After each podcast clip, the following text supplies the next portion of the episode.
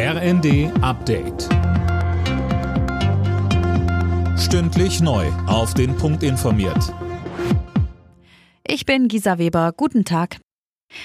Der deutsche Papst im Ruhestand, Benedikt XVI. ist tot. Das hat der Vatikan offiziell mitgeteilt.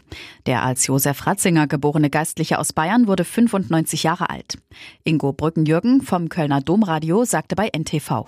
War ein großartiger Theologe. Er war lange Chef der Glaubenskongregation. Das ist quasi der wichtigste Mann an der Seite von Johannes Paul II., dem großen heiligen Papst, hat sozusagen immer im Fußball, sagt man, den Ausputzer gespielt und war dann, als Johannes Paul II. verstarb, der natürliche Nachfolger und wurde dann ja auch gewählt. Und das war für Deutschland, aber nicht nur für Deutschland, sondern weltweit eine Nachricht, die doch für sehr viel Aufsehen gesorgt hat.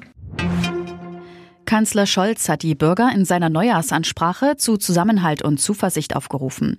Ein schweres Jahr geht zu Ende, so Scholz. Trotz allem sei Deutschland ein starkes Land, das mit Tempo an einer sicheren Zukunft arbeitet. Die Rede läuft am Abend im Fernsehen.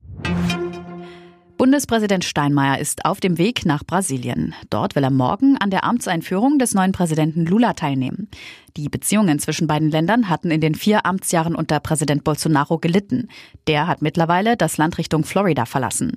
Offenbar aus Angst davor, dass er für die gewaltsamen Proteste nach seiner Abwahl belangt werden könnte. Es erinnert an die Anfänge der Pandemie.